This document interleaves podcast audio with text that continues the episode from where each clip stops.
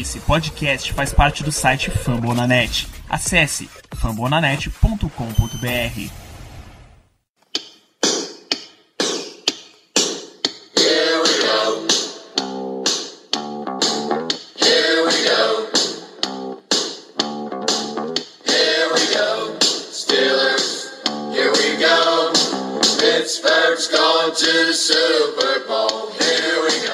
Muito bem, pessoal, estamos começando mais um Black Yellow Brasil Podcast, episódio 75 desse seu podcast, falando do Pittsburgh Steelers, direto do fambonanet.com.br para toda a torcida do Brasil. Sou Danilo Batista, seu host em mais uma jornada.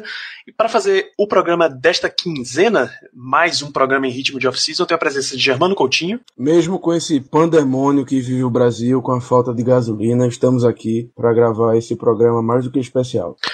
Ainda bem que a, a distribuição de podcasts não foi afetada pela, pelo momento do Brasil.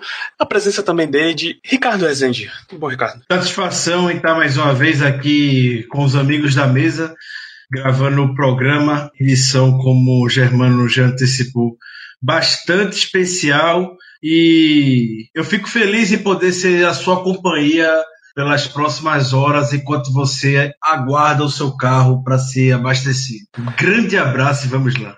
Verdade, não, não tem coisa melhor para fazer na fila do posto de combustível do que ficar ouvindo podcast. Mas enfim, se você está ouvindo isso que a gente está dizendo, você já está ouvindo podcast, então essa não é uma sugestão muito incrível para você. Esse episódio 75 a gente vai começar, como habitual, falando do nosso tempo atual, 2018, o que está acontecendo com os Steelers. A gente está em, em, fase ainda de training camps, daqueles não obrigatórios. A gente ainda está no não obrigatório, né? Relembre-nos o que está acontecendo. Sim, ainda estamos na, nos OTAs, programas voluntários, mas que geralmente todos os nomes aparecem pelo menos para dar um oi, no caso do Le'Veon Bell, obviamente, que a gente já vem conversando algumas semanas, alguns meses desde a temporada passada sobre isso. Então essa semana tá rolando a segunda etapa desse programa voluntários OTAs de treinamento. E as notícias que saíram na quarta-feira, mais conhecido como hoje, dia 30 de maio, não não foram boas, não foram animadoras com relação à lesão. Os primeiros jogadores machucados aparecendo em Pittsburgh. Então, o Gerald Hawking, nosso querido Geraldão, backup, é, o reserva imediato para a posição de tackle nessa temporada, seria ele, né? Diante da ausência da saída do Chris Hubbard. Teve uma lesão no quadríceps e foi sem contato. A gente sabe como uma lesão sem contato é bastante delicada e os primeiros indícios, Jeremy Fowler postou, foi quadríceps, é, é, um forte candidato a entrar na injury reserve e ficar fora da temporada. Seria a segunda vez que o jogador perderia toda a preparação por conta de lesão. A pena ele estaria muito bem cotado para ficar no roster final e você vai ter que abre espaço para outros jogadores como o Matt Filer, tá, que pode ser o próximo Coringa, o que o Chris Hubbard foi nos anos anteriores, o Matt Filer pode surgir para jogar em todas as posições e abre muito muito espaço, principalmente para o nosso querido Chucks, a escolha de terceira rodada desse draft. Pode apressar um pouco esse processo dele para entrar em campo mais rápido. Ele foi escolhido para ser um projeto e entrar temporada seguinte, mas depende da situação. A gente já pode ver um pouco dele essa temporada. E outra lesão foi o tie o Jake Meji. Ele foi bastante. Ele foi muito bem na pré-temporada passada. É, sofreu uma lesão no joelho durante a atividade de hoje. Pelo que parece, de fato foi rompimento de ligamentos. Ele já postou no Twitter que ficou bastante triste, mas vai estar lutando para voltar forte e já com aquele tom de que essa temporada infelizmente não vai dar, o que é uma pena. Como eu disse, ele foi muito bem na off-season passada, na pré-temporada. Conseguiu garantir a vaga dele no practice squad e brigaria forma muito aberta com o Xavier Greenbow para a vaga de Titan 3 esse ano. Não, hoje a gente não tem outra opção de fato a não ser o Greenbow. Então, dos jogadores que lutariam e que a gente não seria nenhuma surpresa a gente ver eles no rocha final lá para setembro. Agora mudou um pouco o cenário. torcer para a recuperação deles e que nenhum jogador mais venha ter lesões graves. Muito bem, então. Essas são as, as últimas notícias lá do Pittsburgh Steelers. Continua acompanhando tanto esse podcast quanto o Twitter, BlackLBR, para você ficar atualizado um pouco mais em tempo real do que uma vez a cada quinzena, mas não deixe de acompanhar o podcast. Tem, tem dois pontos também que eu esqueci de, de comentar. O Ed Bouchette, jornalista tradicional, cobre Steelers há sei lá quantos anos. Qual é o nome dele, Ricardo? O Ed Bouchette. Danilo, a, a pronúncia correta. Se ele tiver ascendência francesa, Boucher. Obrigado, Danilo. Nível, o Danilo é outro nível. Danilo é outro nível, Danilo é outro nível. O grande abraço ao Renato, que virou pai recentemente. Um grande abraço ao Renato e à jovem Beatriz. Mais nova integrante do Steelers Nation.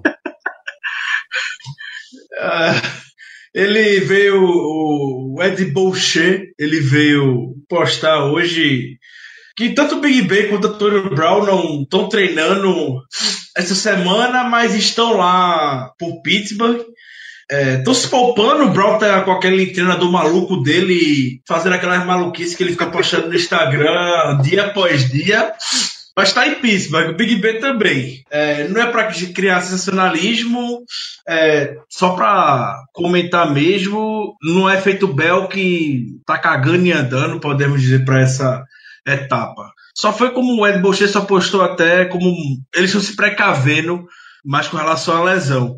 E tem outro jogador também, mas isso aí foi uma decisão da comissão técnica, que é o Juju. O Juju está sendo poupado dessa primeira etapa por uma decisão inteiramente da comissão técnica. O Juju perdeu um tempo no início da off-season passada por conta de lesão. Essa lesão na panturrilha levou ele para perder até alguns jogos da temporada regular. Então, por decisão dos técnicos, ele está de fato sendo poupado e enquanto isso está tentando fazer amizade com o Neymar no Twitter e virou modelo de uniforme também, já para que assim ele não se machuca. Ele tá, tá sendo poupado dos treinamentos físicos e fazendo um intensivo de diva. É basicamente isso. É, tá- alguém tem que substituir o Arthur Motes, né não? Relações públicas dos Steelers, o cargo não pode ficar vago. É, exatamente, tem o Juju para isso. Não foi, não foi nessa, nessa semana também, nessa última semana, no caso, que entrevistaram o Antônio Brown e ele disse que era pro Bell, o Bell, se ele quisesse ser levado a sério, negociação e tal, era pra ele estar no OTA. Foi nessa última semana, não foi? Sim, bom ponto, Danilo. Boa lembrança. Sim, o Antônio Brown deu entrevista. Vou reforçar o que o Danilo disse, de que se o Bel quiser ser valorizado como é o desejo, ele tem que estar treinando, ele tem que estar mostrando por que vale. E não ficar longe de todo mundo, só reclamando e fazendo as músicas dele. E ainda falou, o Antônio Brown conseguiu ser o que, o que tem hoje relação ao valor de contrato e tudo mais, treinando e mostrando o valor dele pro time. Não foi ficando ausente nem nada. Ele quer que o Bell entenda. Ele disse que entende até o lado do Bell, só não concorda com os caminhos que ele tá optando por isso e que o Steelers, de fato, dessa maneira, nunca vai recompensar alguém. No que concordamos plenamente, né? Para nossa pauta. Exato. Para nossa pauta principal de hoje, a gente resolveu aproveitar mais uma das, das coincidências desse calendário de podcasts nosso, que colocou nessa off-season, durante a off-season, o episódio 75 disponível. Da mesma forma que a gente fez no ano passado, com o episódio 43 sendo dedicado especialmente para Troy Polamalu, nesse ano o Fumble, Fumble na net, muito bem, Danilo. Nesse ano o Black Yellow Brasil Podcast número 75 é dedicado ao número 75 dos Steelers, é uma camisa já aposentada, Min Joe Green, ele que de batismo é Charles Edward Green, nascido 24 de setembro de 46 em Temple, no Texas, filho de o irmão mais velho de três, um filho de três. O pai dele abandonou a família quando ele, ele tinha só uns 10 anos, e aí ele é que tomava conta da, das crianças depois da escola. Precisou, eventualmente, trabalhar como catador de algodão para ajudar na família, porque não era lá a família mais rica do mundo. Só que enquanto, só que ele fazia isso depois da escola. E enquanto ele estava na escola, pelo tamanho, já que ele, ele já era muito grande quando, quando era criança, os treinadores começaram a ficar pentelhando ele para ver se ele entrava efetivamente para praticar esporte. Porque o tamanho, o porte físico dele já era muito desenvolvido. Então, ele tentou jogar beisebol, mas não tinha talento nenhum para segurar aquela bolinha basquete, ele olhou e decidiu: hum, isso aqui corre demais, tô fora, não quero ficar correndo de um lado pro outro feito um idiota. E aí ele começou a jogar futebol americano. Foi começar a jogar e apaixonar pelo jogo. E, além disso, também no high school ele, ele, era, ele era do atletismo. Aí você pensa, ah, ele corria, era como é normal em jogador de futebol americano, é 100 metros raso, revezamento, barreira. Não. Ele era arremesso de disco e arremesso de martelo. Desculpa, arremesso de disco e de peso. Martelo é, é outra história peso é aquela bolinha de ferro redonda, martelo é aquele que tem uma corda na ponta e o, e o cara gira. Tá? Então ele competia basicamente em esportes que demonstravam força. Ele jogava futebol americano, que é o esporte mais físico coletivo que tem, e, joga, e era do atletismo para arremesso de disco e martelo. E aí na Dunbar High School em Temple, o time era meio ruinzinho, tá? Mesmo com tendo um Joe Green disponível lá para jogar, ele, o time era ruinzinho, o recorde final foi bem ruim também, e aí não tinha muita faculdade. Isso em 66 ainda tinha aquela segregação americana de faculdade para branco, faculdade para negro. Então você pega um jogador que, mesmo com algum talento físico, teve uma campanha ruim como high school, tendo menos opções ainda porque era negro, então ele acabou tendo muito poucas opções, teve que negociar muito para que a North Texas State University, que hoje é a Universidade do Norte do Texas, oferecesse uma bolsa de estudos e ele pudesse jogar college football como middle linebacker, como guard no ataque e como defensive tackle. As três posições ele já fez no, no ano de calouro. Eventualmente, ele foi tirando as outras posições e ficou só como defensive tackle. Na universidade, o desempenho já foi muito bom, porque ele, ele levou a faculdade a um, uma campanha de 23-5-1 durante os três, em três anos em que ele lá esteve conseguiu segurar os ataques adversários para 2.507 jardas em 1.276 corridas, o que dá menos de duas jardas por tentativa de corrida, que é um número muito baixo. Você tem que lembrar que um número bom é pelo menos 3,5, idealmente 4 para cima, tá? porque aí você consegue só correndo com um first down. Então, isso deu a ele o título de All Missouri Valley. Como senior, participou da seleção All America, eh, ganhou o prêmio de defensor do ano de, de associações de imprensa. Os treinadores eram, eram muito apaixonados por ele, porque ele fazia grandes jogadas defensivas, mudava o ritmo do jogo, ele tinha todo aquele poder, inclusive para perseguir atletas mais rápidos, ele tinha instinto, ele batia pesado, que era principal, ele tinha hostilidade, e aí foi pintou o apelido de Mean Joe Green. Tem algumas teorias que levam a isso, mas foi nessa época de faculdade que ele virou Mean Joe Green. Então, uma das teorias para a aquisição desse nome não era só porque ele batia pesado dentro do jogo, o uniforme da North Texas, North Texas State, aliás, era verde e branco. É mais ou menos como o Philadelphia Eagles naquela época. Então eles trocaram meio do apelido. O apelido da universidade eram os Eagles, mas ficou conhecido como The Mean Greens, os verdes cruéis, os verdes malvados. E aí, por coincidência, você tinha um jogador chamado Green com E no final. O apelido meio que foi transicionando do time para ser só dele. Como ele era a personificação do espírito porradeiro desse time, ele ficou conhecido como o Mean Joe Green. Era por isso que foi assim que ele ganhou essa alcunha que acompanhou pro resto da carreira. Apelido esse que se incorporou muito bem a ele, como nós vamos falar um pouco adiante. É, é uma belíssima tradução, inclusive, Danilo. Eu estava aqui tentando, quebrando a cabeça, na verdade, é, pensando em qual seria a melhor tradução é, para pro português e realmente acredito que cruel seja o, o melhor termo. Então seria, entre aspas, o, o Joe, Joe Green, o cruel. Então, é, demonstra bem a, a, vontade que ele, que ele mostrava em campo, com a vontade que ele jogava, que ele literalmente dominava os adversários. Então, é um apelido que caiu muito bem para ele, caiu muito bem. Em 1969, depois de quatro temporadas no college football, ele obviamente ficou disponível para o draft. Tá? Naquele momento, o Pittsburgh Steelers era uma das piores franquias da NFL. Terrível, derrotadíssima. Basicamente, nós éramos os Browns. Isso, isso. O que você tá vendo do Browns hoje em dia era os Steelers daquela época, do, dos anos 60, até os anos 60, né? Da fundação até esse finalzinho dos anos 60. Só, só para dar uma noção mesmo de como o time era fraco antes da chegada do Joe Green. Em 36 anos, o Steelers só tinha jogado uma partida de playoffs e perdeu. Só isso. Para dar uma noção de como o time era. Eu ia dizer que então nós, que nós éramos os Bengals, mas os Bengals chegam e não ganham. Então a comparação não é muito válida. Exatamente. Exatamente. Então, você tinha um time que era muito ruim, tinha recém trocado mais uma vez o head coach, até 69 o Steelers tinha tido uma série de head coach que não tinham dado muito certo, e aí eles contratam Chuck Noll para assumir o time. Com a mentalidade defensiva que o Chuck Noll já tinha, ele, ele e o, os Rooney, eles combinaram que o primeiro passo para tornar o Steelers uma franquia relevante na NFL era construir trincheira, era reforçar principalmente a linha defensiva. Então, ambos tinham a mesma visão, sabiam que isso era crucial, e aí com a quarta escolha do draft de 69, Joe Green foi, foi selecionado. Pro desespero de Pittsburgh, porque tua escolha número 4 geral do draft, você vai selecionar um jogador de North Texas State, uma universidade completamente desconhecida até hoje, inclusive, é, não era um jogador muito famoso. Os jornais locais colocavam Joe Who como quem é esse Joe como manchete. Então você tinha um cenário terrível.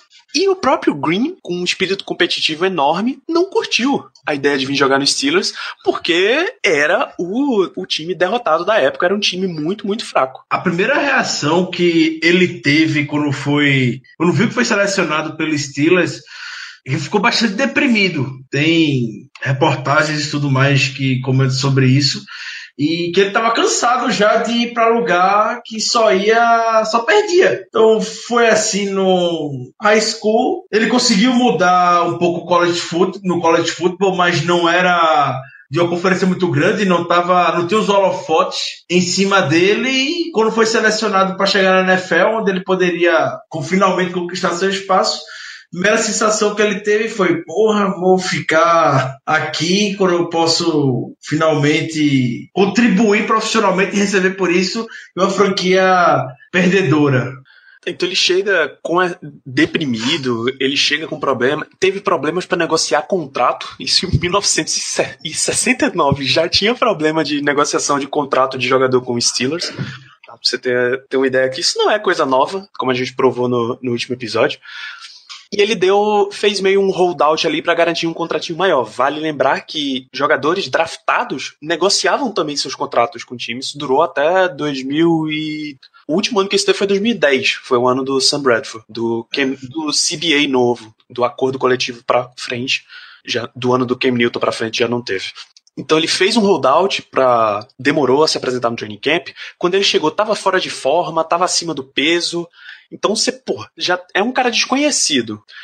A torcida já não tá indo muito com a tua cara no começo. E tu ainda me chega fora de forma, todos os indícios para dar merda, né? Para ele, não deu, porque ele teve uma campanha maravilhosa, foi o calor defensivo do ano da Associated Press e chegou aí ao Pro Bowl. Até uma história dele na pré no training camp do ano de rookie dele, por conta de todo esse mal-estar das declarações que ele deu, que ficou deprimido por estar jogar em Pittsburgh, esse holdout que ele demorou para se apresentar. Os próprios companheiros de time na época encaravam ele como sendo ah, mais um caipira que está vindo pro time desconhecido e não vai ajudar a gente em nada. Então, tem relatos que quando o Joe Green chegou, os jogadores de linha ofensiva dos Steelers da época estavam famintos para acabar com o Hulk, porque era isso que o Steelers podia fazer. Na época, pro Steelers, a diversão desses caras era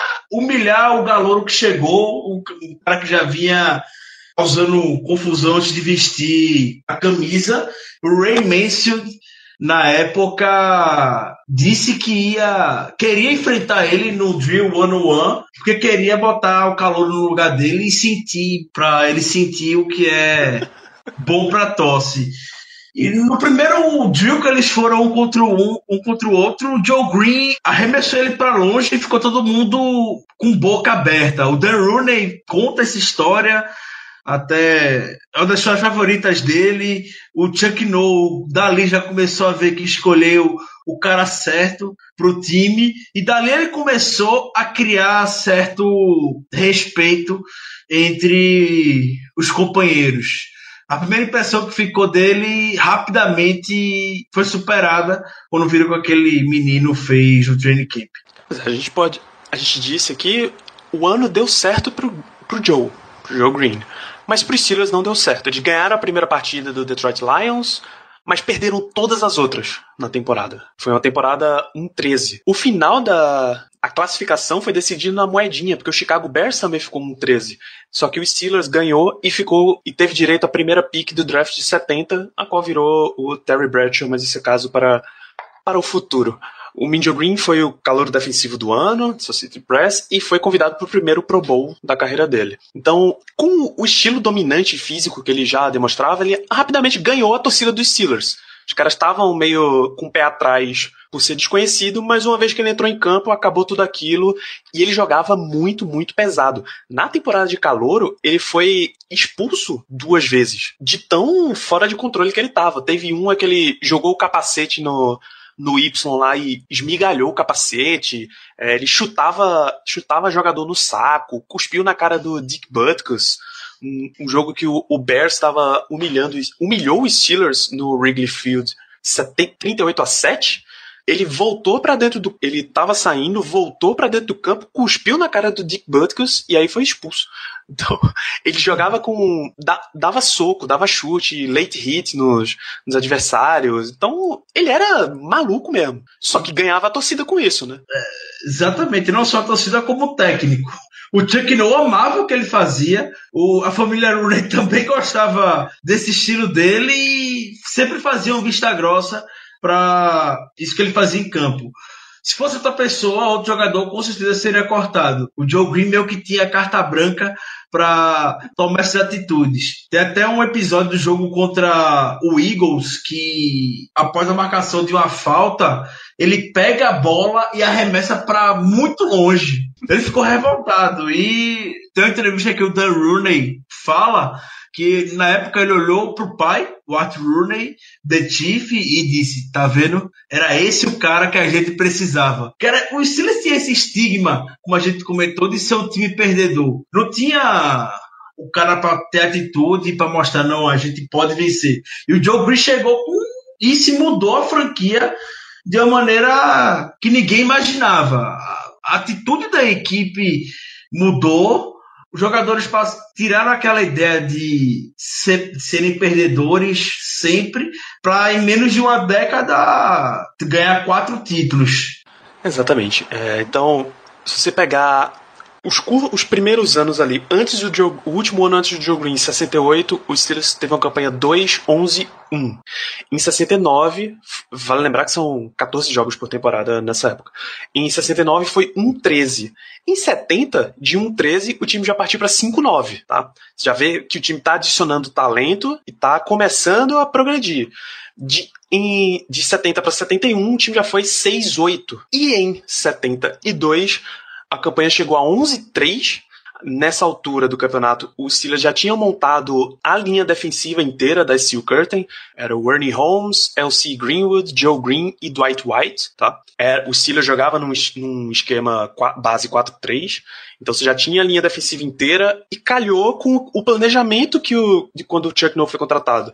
Ele entrou dizendo: a gente precisa remontar a nossa linha defensiva. Assim que o Steelers fez isso e montou direitinho, o time começou a, a progredir. Uma campanha de 11-3 em 72, campeão da divisão, a AFC Central, foi aos playoffs. Nesse jo primeiro jogo de playoffs, foi efetivamente a virada de chave da história dos Steelers porque foi um divisional round contra o Oakland Raiders e nesse jogo aconteceu a famigerada recepção imaculada. Todo mundo conhece. Terry Bradshaw lança a bola, a bola rebate num defensor do Raiders, cai no colo do Franco Harris. Aí a chave dos Steelers mudou. Nessa temporada, o Green já estava anotando duplo dígito de sacks, ainda que a NFL oficialmente não considerasse. Ela só veio a contar oficialmente a estatística de sack em 82, um ano depois da aposentadoria do Green, o que é uma pena.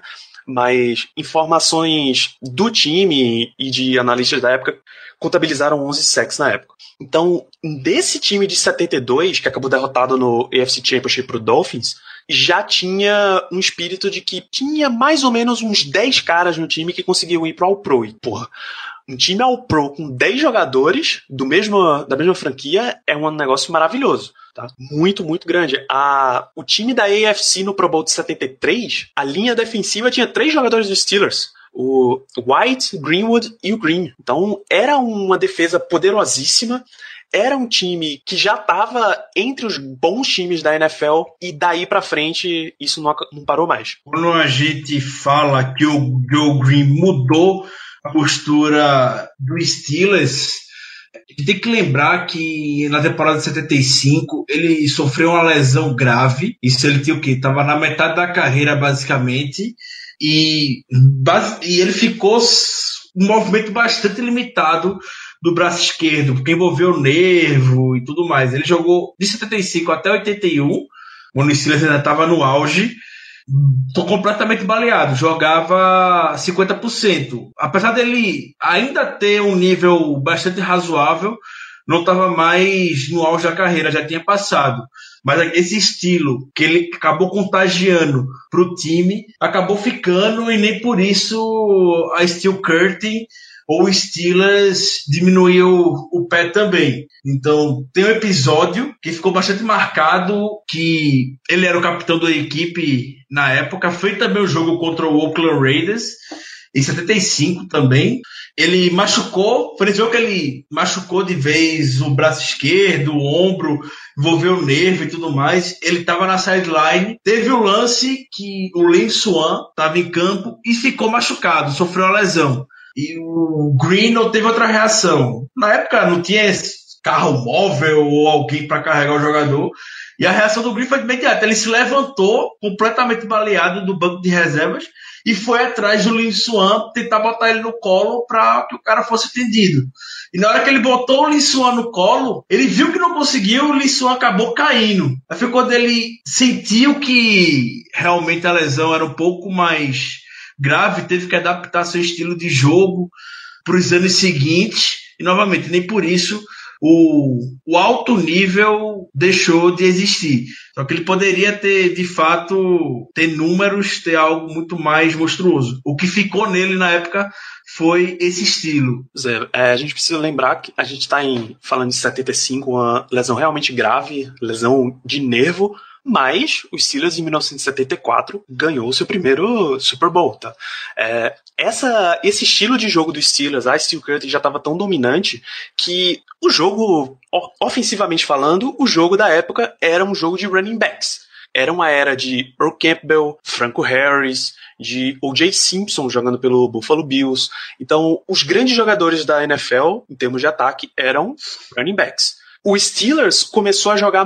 Tinha um time que era muito, muito bom contra a corrida. Por exemplo, contra o, o Buffalo Bills em 74, o O.J. Simpson só conseguiu 48 jardas. É, na, isso foi no Divisional Round. No AFC Championship contra o Raiders, o Raiders só conseguiu, no total, 29 jardas corridas. Então o Steelers segurava pesadamente os inimigos, os adversários, e deixava para o ataque resolver com, com poucos pontos. Não eram grandes vitórias às vezes até aparecia uma outra, mas não eram vitórias esmagadoras. Era o time efetivamente que fechava lá atrás e quando tinha uma oportunidade ia marcando. Então, o Green, ele batia no Jim Otto, que era o center do Raiders. E quando eu falo batia, é batia literalmente, é chute no saco, soco na cara. Fazia de tudo para jogar o cara para longe e poder ir atrás do quarterback. E os quarterbacks apanhavam muito. No Super Bowl 9, que o Steelers enfrentou o Vikings, era Mick Tingelhoff, que, salvo engano, é um center Hall da Fama já, do Vikings ele conseguiu interceptação, forçou um fumble e recuperou um fumble. É considerado uma das melhores performances individuais de um jogador de defesa em Super Bowl. o Vikings só avançou no total 119 jardas, só 17 jardas terrestres. Então era um time muito montado pesado contra jogo corrido e uma, uma das principais figuras era o Joe Green. Em 75, com essa lesão, ele acaba perdendo quatro jogos. Os primeiros, os primeiros quatro jogos dele perdidos desde a entrada da liga foram 91 jogos seguidos, mas ele acabou saindo. A Steel Curtain, mesmo com um título só, já era uma unidade tão dominante que eles foram parar na capa da, da revista Time, em 75. Então, eles eram famosos nacionalmente, eles correspondiam em campo, e em 75, no Super Bowl 10, o Steelers bateu o Dallas Cowboys e foi bicampeão, mostrando que o time já estava bem longe daquela fase de ser só derrotado. Para 76, outra lesão afetou o Joe Green, ele sentiu as costas pesando, e aí o Steelers começou 1-4. Você vê a importância de um jogador só para o estilo da franquia. Quando ele voltou, o time emendou nove vitórias seguidas, voltou aos playoffs. Quando você começa um 4, você acha que não, não tem mais chance, mas conseguiu reverter a história. Nessas nove vitórias seguidas, cinco, o Silas não tomou nenhum ponto. Três deles em seguidas e nesse, teve só dois touchdowns sofridos. É muita defesa, cara. É muita defesa. Infelizmente foi derrotado pelo Raiders na FC Championship, mas tava lá. A fundação tava lá. É como os técnicos e alguns entendedores do jogo falam que um time, para ser vitorioso, para ser consistente, precisa ser montado a partir de suas linhas, tanto ofensiva como defensiva. E foi justamente essa fórmula que o Chuck Noll é, incorporou nos Steelers da década de 70. É, montou uma linha defensiva, como já foi dito, extremamente dominante com a Steel Curtain e também montou uma linha ofensiva que, no mínimo, era considerado sólida e com o tempo foi moldando para ser uma, uma, uma das, uma das é, um dos pontos fortes do time também, ainda mais com a presença depois do Mike Webster depois de 74. Então, é, além de tudo, além do jogador que o Joe Green foi, ele serviu como simplesmente uma alavanca. Uma alavanca que tirou o time, digamos que da lama, como nós bem comentamos anteriormente, e começou uma verdadeira dinastia na próxima década, na década de 70. Então, além do jogador todo que esse cara foi, ele é, na verdade, um marco na história do Pittsburgh Steelers. Até para a posição de DL, ele também considerado marco pela mudança que foi adotada por ele. Então, foi a partir do Joe Green e da mentalidade que o Chuck Noll tinha com a posição que foi criado mais matchups e foi, foi o primeiro conceito de dobrar em cima de um jogador de linha defensiva a fim de dar mais espaço para os jogadores de defesa entrarem em blitz e irem atrás do quarterback. Então, o Joe Green é considerado o pai do stunt, que é uma posição que ele fica entre o guard e o center. Ele fica meio que agachado de forma lateral e a explosão dele na época era tão grande que na hora do snap ele basicamente já estava atrás do. estava na, na, na, linha atrás da linha de scrimmage adversária. Não tinha como parar ele quando estava nessa posição. Havia esse gap razoável entre o guard e o center. Ele na hora entrava e conseguia o sec, conseguia tackles for loss, enfim. E para parar isso, os adversários começavam a dobrar. Botava o guard e o center já direcionados para marcar o Joe Green. Ou seja, matchups eram, eram criados em favor aos Steelers. Sempre ia sobrar alguém que a OL não estaria dando atenção, entrava em blitz e pronto. Isso é um conceito que foi bastante aprimorado até os dias de hoje. Obviamente, a mentalidade ofensiva também. Mas na época, esse marco, e daqui que fossem perceber para começassem a ter estratégias para conter esse tipo de jogada demorou muito e o Joe Green conseguiu ter bastante sucesso nesse tipo de jogada e que rapidamente se espalhou pela liga. Mas é, era a explosão, como o Ricardo falou, dele era tão grande que o Don Shula em entrevista disse que era impressionante como é que esse cara não estava o tempo inteiro em cometendo falta de offside. Como é que ele, ele não estava saindo antes o tempo inteiro? Mas se você assistir os replays, ele efetivamente era muito explosivo. Não só de mentalidade, mas fisicamente, ele disparava muito rápido. E, e apesar dele ser DL, na época ele era considerado um dos jogadores mais rápidos no roster do Steelers, da dimensão do monstro que ele era. Então o Steelers, você tem um Steelers campeão 74, 75, aí 76, 77 e 76, 77 não teve, não teve título. O Steelers perdeu para o Raiders no FC Championship. Salvo engano, foram três jogos seguidos, três finais de conferência seguidas contra o Raiders. Em 77, o time perdeu para o Broncos no Divisional Round. Mas em 78, a lesão dele deu uma aliviada, um pouquinho só, vai. O nervo ele acabou sentindo pro resto da carreira, mas das costas deu uma aliviada, e aí ele voltou a ter um desempenho ótimo. Ele liderou os jogadores de linha defensiva em tackles, teve quatro sacks, cinco fumbles recuperados, é um número altíssimo.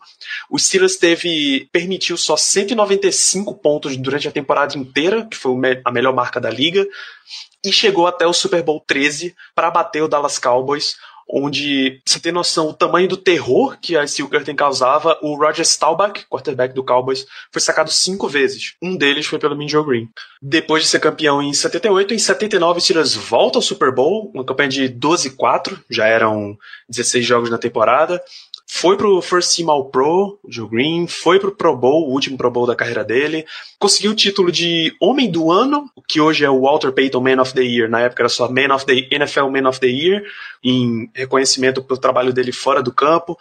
Segurou o Earl Campbell a, a só 15 jardas nos playoffs, depois bateu o Rams no Super Bowl 14, e aí o Steelers ganhou o quarto. Nesse, na comemoração desse título, saiu uma frase famosa do, do Green que era o One for the Thumb. O Silas já tinha quatro anéis, ou seja, os quatro dedos da mão dele estavam ocupados, ele queria um pro, pro polegar também. Infelizmente, na carreira dele de jogador, o Steelers não conseguiu esse quinto título.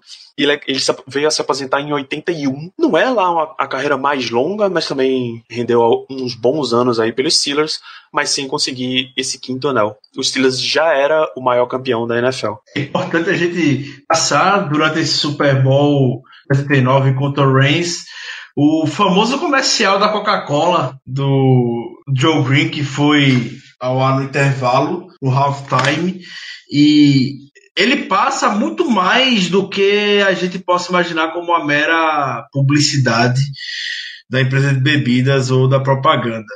Então, para quem não conhece esse comercial, é o Joe Green saindo do, do jogo todo suado, todo acabado, e quando ele tá no túnel, chega uma criança e, seu, seu Green, você quer uma Coca-Cola? Ele, ou eu quero. Aí ele, a criança dá para ele. A criança ficou na situação de que ele só daria um pequeno gole e devolveria para ela, mas ele acaba virando a garrafa de Coca-Cola.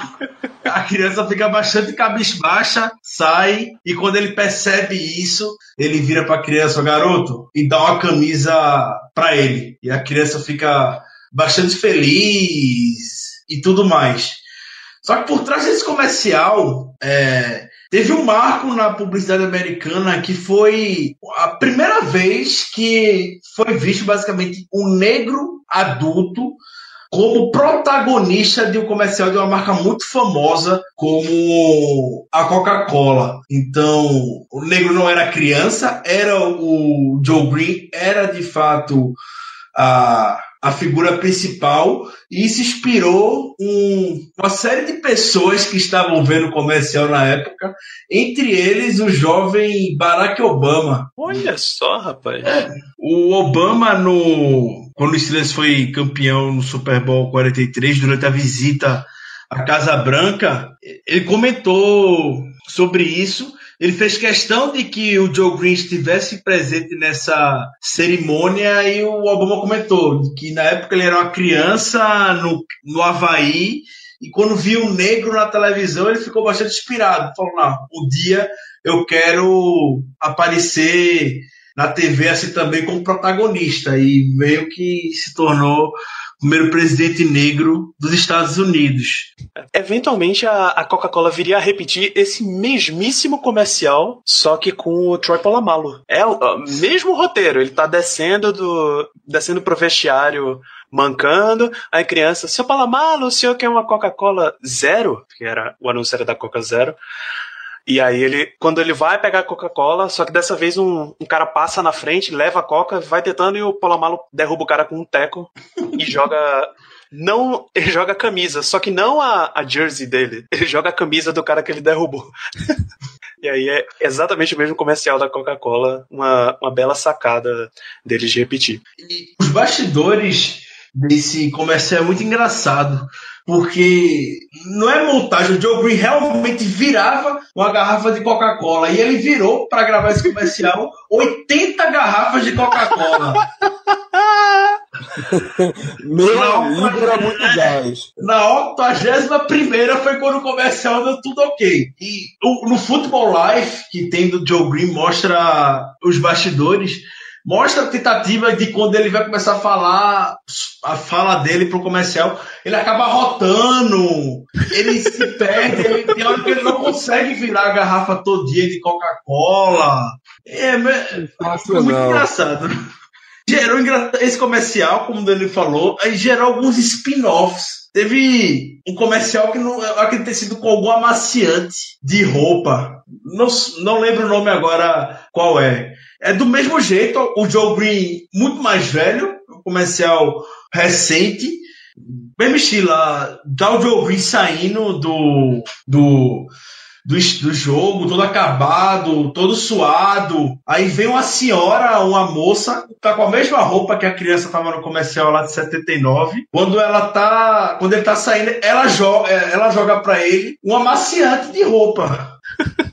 Essa Coca-Cola. Aí ele, oh, obrigado, senhora. Aí ele vai e joga a camisa suada de volta pra ela e ela, oh, não, não quero isso. Aí vai e joga. Porque disseram o quê? Era dar um cheirinho pra roupa, porque tava todo suado, e ele lavar a, o uniforme dele. E aí quando ele vê isso acontece, ele, ah, não fazem mais gente como era antigamente. E sai.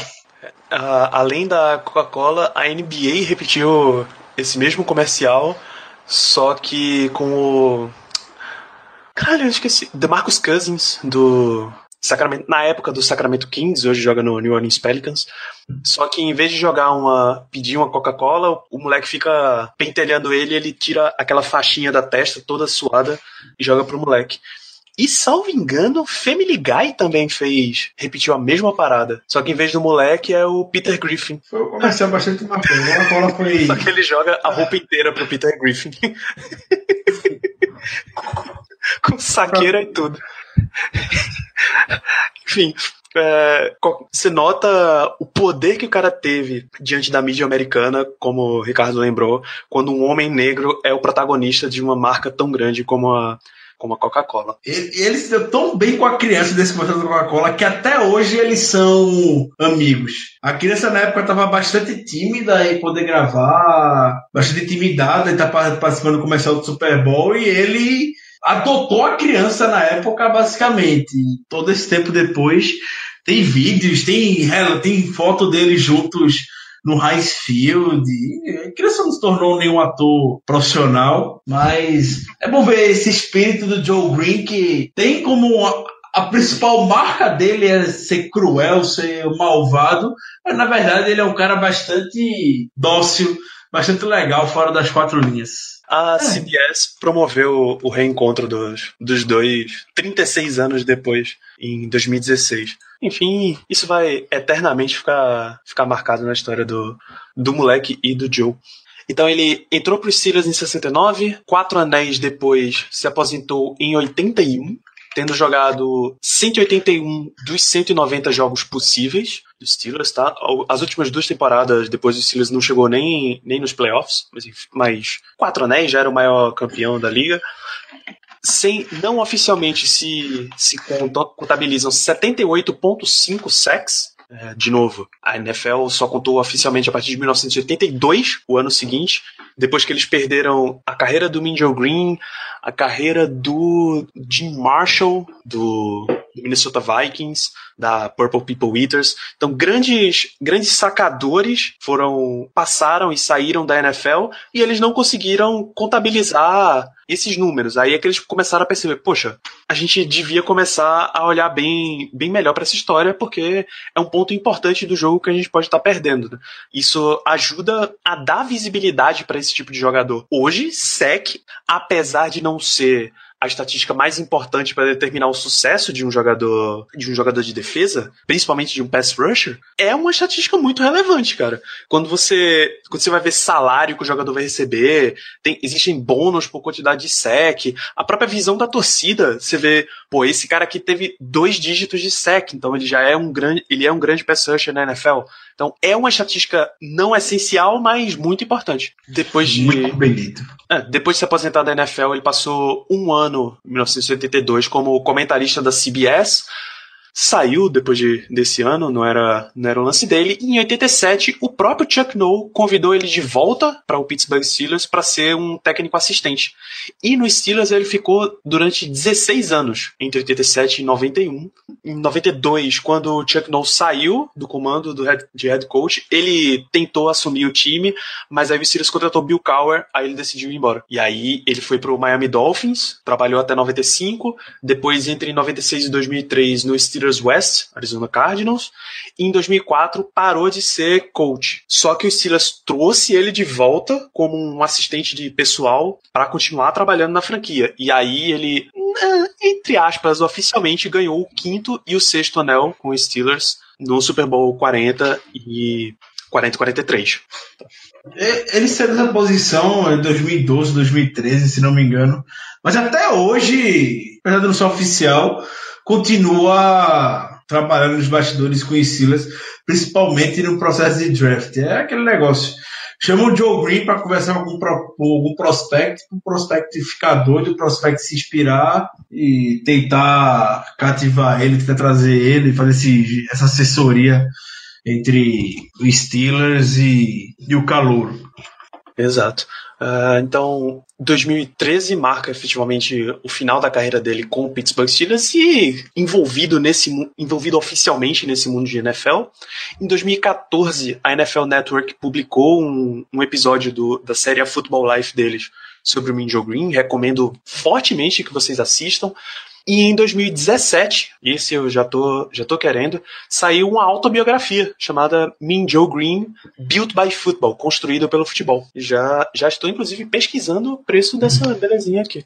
Eh, em 84, ele foi colocado no College Football Hall of Fame. Ele é o único jogador de North Texas a ter essa honra. A camisa 75 dele é aposentada também em North Texas.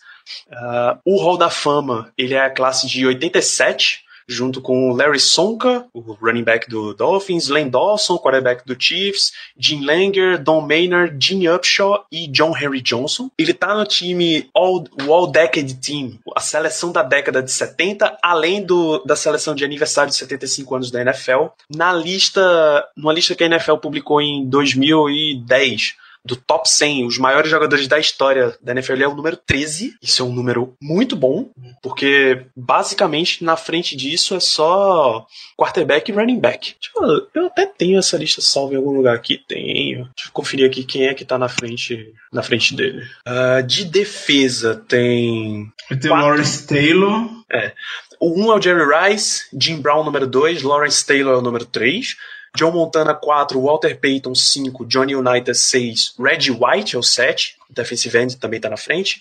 O Peyton Manning é o número 8, tem que lembrar que a lista é de 2010, tá? Peyton Manning 8, Don Hudson 9, Dick Butkus 10, Ronnie Lott, safety 11, então são dois defensores. Anthony Munhoz, left tackle, tá na frente. E o Joe Green é o número 13. Então são quatro defensores só na frente. Que, convenhamos, é excelente. E óbvio, e é óbvio que ele é o melhor jogador dos Steelers posicionado nessa lista. Em 2014, dia 2 de novembro de 2014, era um jogo dos Steelers em casa contra o Baltimore Ravens, inclusive. O Steelers fez uma, uma cerimônia para a aposentadoria da camisa número 75. Ainda que na temporada de calouro, Mean Joe Green tenha usado a camisa 72. Mas isso, isso pouco importa. O número 75 foi aposentado oficialmente, e é aquela ninguém pode usar 75 nos Steelers. Só dois números foram aposentados, tá? É essa camisa 75 e a camisa de Ernie Stautner, no caso a 70. Nunca mais ninguém vai usar essas duas. Se o Steelers fosse. O Steelers não tem essa tradição de aposentar muitas camisas. Ele só deu para esses dois jogadores essa honra porque eles são efetivamente jogadores chave, são, ou como os outros podem dizer, jogadores seminais da franquia. É a partir desses dois caras que o, Steel, o Steelers Football foi construído, tá? Se o Steelers fosse começar a aposentar toda a camisa de jogadores, de grandes jogadores da NFL, a liga ia dar uma reclamada, porque só da Steel Curtain, só os, os wide receivers e running backs daquela época do tetracampeonato, ia ser muita gente, bicho. Que criar a camisa na casa de centenas, né? Porque Exato. só o decimal não ia adiantar. E é isso que o Steelers faz mesmo. Eles escolhem esses jogadores que representam toda uma era. Ninguém melhor que o Joe Green para representar a Steel Curtain e ter o seu número aposentado. Até na opinião dos próprios jogadores da época, o Lee Swan, Jack Han, eles comentam que o Joe Green é sim o melhor jogador da história dos Steelers, era o melhor jogador da época também. E o Dan Rooney deixou isso bastante claro quando anunciou em 2014.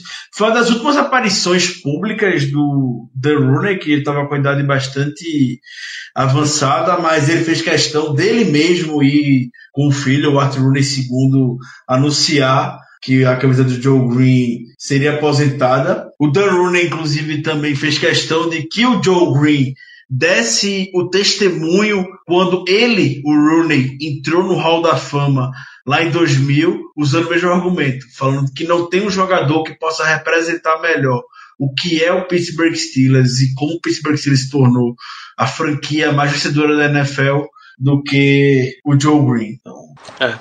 Outros, outros grandes números, tipo a, a 12 do Terry Bradshaw, a 58 do Jack Lambert, elas não são oficialmente aposentadas. Só que ninguém mais usou depois de lá. Toda vez, provavelmente toda vez que alguém chega no time e aponta para aquele número, todo mundo para e. Hum, você tem certeza que você quer usar essa camisa? Você não vai usar essa camisa, cara. Escolhe outra, vai. Não, mas o cara, escolhe outra. Você não vai usar essa camisa.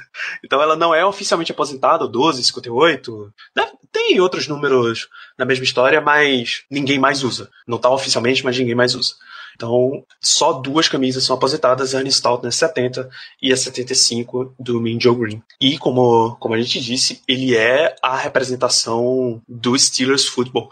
Não à toa, com essas duas contratações, Chuck Noll e o Joe Green, ambas em 69, técnico contratado e logo depois do draft, que o Steelers entrou nessa, um, nessa espiral positiva, saiu do, da rabeira da liga de ser um dos piores para ser o maior campeão da história, tetracampeonato e eventualmente o Hexa, que a gente já tem. Não à toa, a partir daí o Steelers começou a manter esse, esse sistema de head coaches. De lá para cá só Chuck Noll, Bill Cowher e Mike Tomlin comandaram o time. E sem perspectiva nenhuma de demissão de nenhum dos três, é só sai quando quiser, efetivamente. E, e o Steelers ter esse estilo físico de jogo, existiam muitas defesas físicas na época, existiam, mas não eram, mas nem todo time era baseado nisso.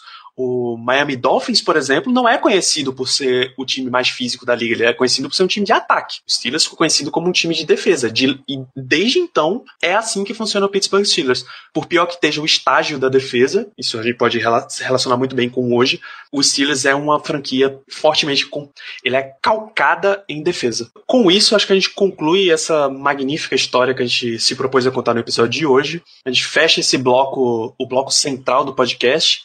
E vamos partir para o bloco que vocês também estavam esperando, vocês queridos ouvintes, que são as perguntas de vocês. A gente solicitou pouco antes da gravação que vocês mandassem perguntas para que a gente analisasse o time com a ótica de hoje.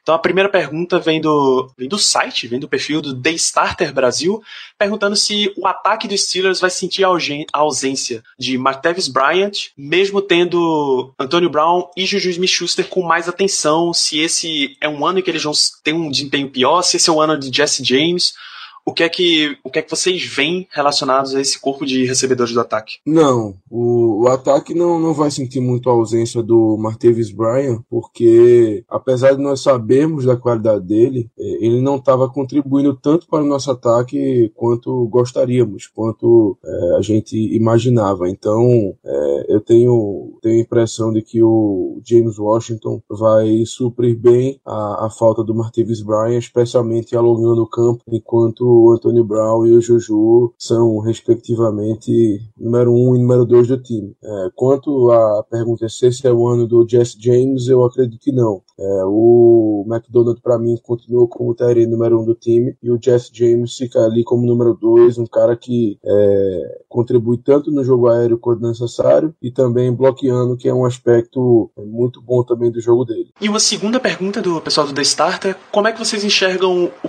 Levion Bell, caso ele não compareça aos treinos, o que é que acontece se o rendimento dele for bem mais baixo no começo do ano, como foi em 2017? Qualquer coisa diferente disso, infelizmente, será surpresa e bastante positiva. A gente viu como o Le'Veon Bell demorou para engrenar quando ficou fora de toda a off-season em 2017 essa luta contratual, essa queda de braço, que a gente já falou repetidas vezes, que ele não vai ganhar. Como o próprio Bel já disse, se não der em nada, ele vai se apresentar faltando uma semana para começar a temporada regular. E eu temo, inclusive, que seja até um pouco pior do que foi em 2017, porque, querendo ou não, é novamente no ataque, é o Randy Fit, né? Lá agora, não sei, a gente ainda não tem muita noção de como vai se portar a cabeça dele, o que é que ele vai querer. Infelizmente, pode ser que a gente demore um pouco para sentir o impacto do Le'Veon Bell. Vai ter que contar realmente com o braço do Big Ben e o Antônio Brown, que também, convenhamos, não, não é o fim do mundo. A gente vai sentir falta, claro, mas vai ter que ficar no braço e nas mãos do Antônio Brown, como foi no início da temporada passada, do mesmo jeito a gente conseguiu arrancar umas vitórias. Seguir, faz parte do jogo, é do negócio. A gente não queria que fosse desse jeito, mas é o nosso cenário, não adianta a gente querer ficar se iludindo de que vai ser diferente. Pergunta do pessoal do Steelers Brasil: é, o que é que vocês acham que o Mike Tomlin vai fazer com Eli Rogers, mesmo tendo outros wide receivers lutando pela vaga? Uh, vale lembrar que o Eli Rogers teve uma, uma ruptura de, de ACL no final da temporada passada, né? Que ainda deve afetar ele para esse training camp e para o começo da temporada. Uh, segue a pergunta ainda: quem será o segundo running back? Quem vai ser free safety? Quem vai ser strong safety? São múltiplas perguntas em uma. Começa, começando pelo Eli Rogers, então. Vai depender muito da saúde dele, de como ele vai estar, se ele vai estar recuperado da lesão ou não. Porém, se ele tiver condições de jogo, se ele tiver totalmente recuperado, eu vejo o Tomlin. É chamando de volta, como já foi dito, já, já vazou na, na imprensa que é, o Tomlin tem esse desejo, que o coaching staff tem esse desejo. Então, se ele tiver totalmente recuperado, eu imagino que ele vai ter a mesma função que ele teve nesse último ano, nessa última temporada. Ou seja, wide receiver número 3 barra número 4. É, mais ou menos isso, aquele cara de slot ali, que o Big Ben tem, tem uma boa confiança nele. Sobre o segundo running back, para mim vai ser o James Conner, não deve ter muita surpresa quanto a isso. Também vem se recuperando de uma lesão, mas tudo indica que ele esteja é, ok para a temporada. É, agora, sobre essa última pergunta de quem vai ser o free safety quem vai ser o strong safety, acredito eu que nem o Tomlin saiba. É, na verdade, nem sabemos se vamos ter aquelas funções corretinhas ali de free safety strong safety, se vamos ter, é, se vamos jogar mais em um esquema de três, de, de três safeties ali. Enfim, é, temos o Terrell Edmonds Edmonds, o Morgan Brunette e o Sean Davis ali no bolo. Então o que eu posso dizer é que esses três vão comandar pelo menos essas duas posições. Agora, qual vai fazer qual função, sinceramente, acredito eu que nem o Tomlin sabe ainda. O Tomlin nem ele sabe também. O Sean Davis deu entrevista falando que a única orientação que recebeu foi jogar do lado esquerdo e o Morgan Burnett jogar do lado direito. Em nenhum momento foi discriminado uma determinada posição, que ele e o Burnett e o Terrell Edmonds estão super à vontade para jogar qualquer que seja a decisão dos técnicos. Tem que aguardar mesmo se a gente vai ter uma noção, diria do training camp, só em alguma partida eventual da pré-temporada quando vê eles em ação.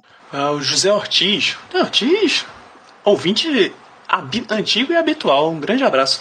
É, vocês creem no corte de algum jogador importante ou na contratação de algum free agent nos moldes do Hayden no ano passado? E aí vale, vale reforçar: jogador importante, tá? Não vale os coaches sem sabor da vida, não. Eu acho que a gente tinha que cortar. Já foi, né? Foi termos de importante, que era o Mike Mitchell, o William Gay. Poder falar que era o, o Golden, talvez. O Wilcox também. Não era importante, mas era o nome que pesava no cap. Então, não tem um algum jogador hoje veterano com risco que pode considerar importante que possa vir a ser portado. Esse nome hoje, de fato, não tem que ter que sair, como eu disse, já saiu. E com relação a algum free agent feito o no ano passado, o nome que muita gente apostava era o Michael Kendricks, né? Que foi dispensado essa semana pelo Eagles. Até agora o Steelers não demonstrou nenhum interesse no jogador. Ele seria o nome, o primeiro nome que viria na minha cabeça. Outro, só uma surpresa mesmo. A gente nunca sabe como é que o mercado da NFL vai responder. Talvez vejam algum tie que possa vir a ser cortado algum veterano, mas que vai estar longe, muito longe do que o Joe Hayden traria pra gente. Steelers é uma caixinha de surpresa. Vai ficar de olho sempre no mercado, mas é muito difícil cravar o nome. Quem diria que a essa altura, no ano passado, a gente terminaria off-season com o Joe Hayden no nosso time? Ninguém apostava nisso. Nunca. Jamais. Uh, Alexandre Denes. Denes provavelmente de NES quer dizer que ele é do, do Nintendinho. Quem vai ser o primeiro quarterback a ser cortado até o primeiro dia da temporada? Lembrando que o Silas tem quatro no elenco hoje. Nós já abordamos essa situação em um podcast anterior, mas é, eu entendo que se cortarmos alguém, eu acredito que isso vai ser feito, é, será o Joshua Dobbs. Uh, não, não seria a minha escolha, mas é o que eu entendo que vai acontecer pelo, pelo estilo do coaching staff. Então é esperar que ninguém o, o selecione no período de waivers e que ele possa ir para o nosso practice squad. Acredito eu que entre os quatro o Dobbs saia perdendo nessa aí. Me dói muito falar isso também. Eu gosto, eu gosto da todo o background, toda a história do Josh Dobbs, mas desse a falar hoje, felizmente seria ele.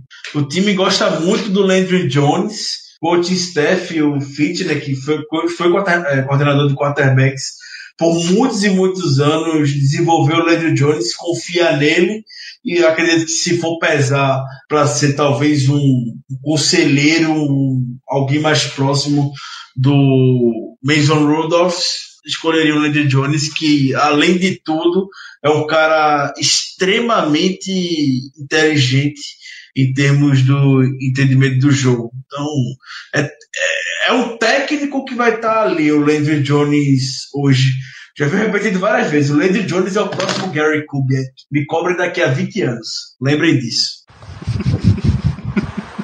Já tô ansioso por ver, já tô ansioso por ver o dia que o Landry Jones será o coordenador de ataque dos Steelers. Ele podia seguir o caminho do Calemur, né? O Calemur que é lá do Cowboys, que saiu da, do Cowboys para ser técnico de quarterback. A gente tá com a vaga de, de, de quarterback no Steelers, o Landry Jones poderia ser muito bem. Peraí que essa não lembra. Ah, rapaz, ele já caiu direto no Dallas Cowboys, que beleza.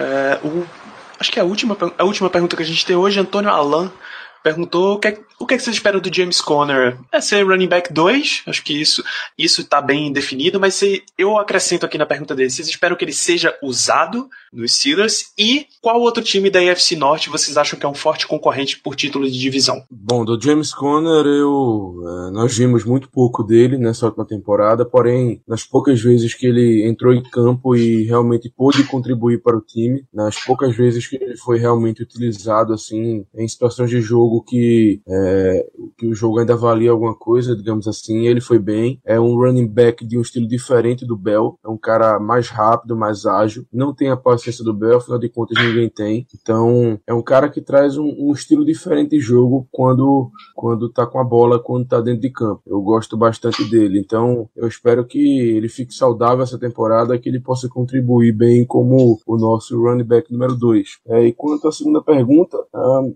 acredito eu que entre Browns, Ravens e Bengals, o que mais nos, é, nos ameaça seriam os Ravens, porque a defesa deles é muito boa, ela vem sendo muito boa há algum tempo, como todos nós sabemos, e o que tem nos últimos anos é, segurado o time, o time é, assim, o que tem prejudicado o time, na verdade, é o ataque. É, agora, com a escolha do, do, do quarterback lá, calouro, no primeiro round, que eu esqueci o nome agora, o do Lamar Jackson, e agora com a escolha do Lamar Jackson no primeiro round, com certeza, no mínimo, o Flaco vai se sentir um pouco ameaçado e isso tem que dar algum resultado, seja ele ruim ou seja ele bom. Então, eu estou bastante curioso para ver a temporada que os Ravens vão fazer esse ano. É, se for para dizer alguém, eu digo que será o time lá de Baltimore. É, respondendo o que o Danilo botou em cima da pergunta do nosso amigo Antônio, Le'Veon Bell na tag, eu não espero que nem o Conner, nem o Jalen Samuels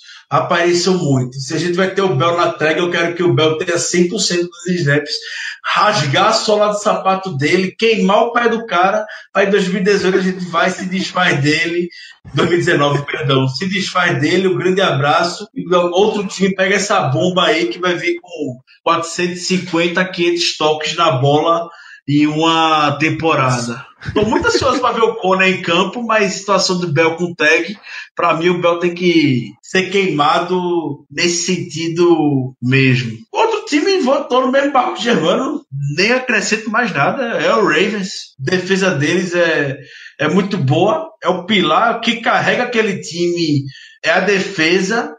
Então, esse duelo entre ataque dos Steelers e defesa do Ravens prometem ser bastante divertido nessa temporada. A cada ano que se passa, eles melhoram mais. O Ozzy Nilson tem um talento ímpar em montar defesas talentosas.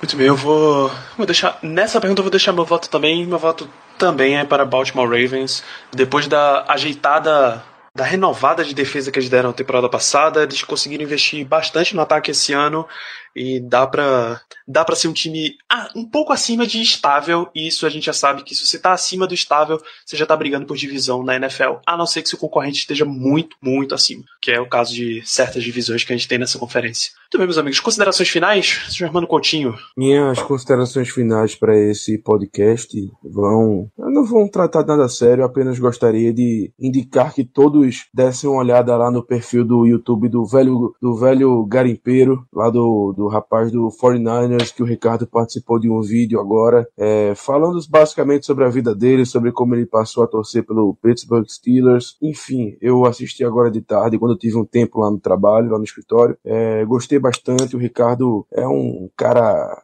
digamos que um cara natural na frente das câmeras. É, fez, fez muito bem, passou muito bem a história, é, assim, a história pessoal dele, né, que eu já conheci um pouco pela, pela nossa convivência. Então, recomendo a todos que deem deem uma, uma olhadinha. Também que escutem o Dog Pound BR, no qual o nosso amigo Caio, Caio Melo, se fez presente lá comentando sobre o nosso time, sobre as expectativas para a temporada. Então, é, ficam duas recomendações aí pro pessoal. Muito bem, link de ambas as participações estarão no post desse episódio. Ricardo Rezende, suas considerações finais. Muito obrigado, viu, Germano, pela sua menção na participação do vídeo do canal do Velho Garimpeiro. Vocês estão acostumados a só ouvir a voz por aqui, vão lá ver a minha cara que eu falando, como o Germano falou, um talento natural na frente da, das câmeras. Foi bastante divertido gravar esse vídeo para eles. Eu espero que gostem. O Caio, como falou, como o Germano também falou, participou do nosso irmão Dog Paul BR, falando sobre o Todd Haley. Então você já conhece o carinho que o Caio Belo tem pelo nosso ex-coordenador ofensivo. É mais do que recomendado que vocês assim, ouçam esse podcast. Eu não, eu não- Recomendamos que vocês ouçam o podcast é, sozinhos, não na presença de, não na presença de outras pessoas. Olha, eu vou, eu vou deixar um, eu vou deixar um spoiler aqui. Caio achou espaço pra falar de Xavier Greenbow no Dog, no Dog Pound. É agenciado do Marco. Sensacional! Ai, ai. Total, bicho. Recomendo fortemente que você ouça esse programa. Ah. Me assustou não ter falado do Jake McGee, que ele tá de luta agora, né? Depois da lesão dele. Mas aí era concorrência, pô. Não dá. É porque o pessoal não vê o que a gente. Que, vê o que o Caio fala no grupo. Eu tava lembrando agora no, no jogo do Penguins, o jogo final contra, contra o Capitals, aquela, aquele fatídico vídeo do Villanueva tirando a camisa, tomando banho de cerveja. A gente postou o GIF e, tipo, em, em 20 segundos chegou o Caio com a relação de todo mundo que tava. E a gente só tinha visto o Villanueva, o Big Ben que tava atrás e o Muxa. Aí veio o Caio com a lista de todos os jogadores do Practice Squad, ó, o Jack McGee ali, Matt Failer ali, sei lá quem, eu, porra! É com calma aí, pô. Verdade, bicho. Ele reconhece as feições de jogadores do, do Practice Squad dos Steelers. É, é demais. Não fazia a menor ideia como o Jake McGee era fisicamente. Nunca que eu saberia quem era. Bicho, eu não sabia se Magui era branco ou preto, pô. Caio conhece o rosto do cara, velho. É, esse é um monstro, pô. Um monstro. Um abraço, Ai, Caio. Um grande abraço, cara. Um grande abraço pro Caio. Mas ó, se você quiser ter esse curso intensivo de reconhecimento de faces de jogadores do Steelers, você vai lá no iTunes, marca cinco estrelinhas pro Black Yellow Brasil, deixa um, um review sincero, elogia esse podcast que tá sempre te informando aí sobre o Pittsburgh Steelers e ajude a gente a chegar para mais fãs, mais amigos fãs do esporte ao redor desse país. Você vai em fambonanet.com.br barra Black Yellow Brasil, o link do post desse episódio tem lá pro feed, assina e deixa o teu celular trabalhar para você baixando os episódios, aproveita e segue twitter.com.br blackyellowbr, facebook.com.br blackyellowbr, instagram.com.br blackyellowbr para acompanhar as notícias do Steelers em mais tempo real. A gente volta daqui a 15 dias, ainda estamos nesse ritmo de off-season, ainda estamos em treinos voluntários da nossa equipe. Um grande abraço a todos vocês e até o próximo episódio. Yeah, uh-huh, you know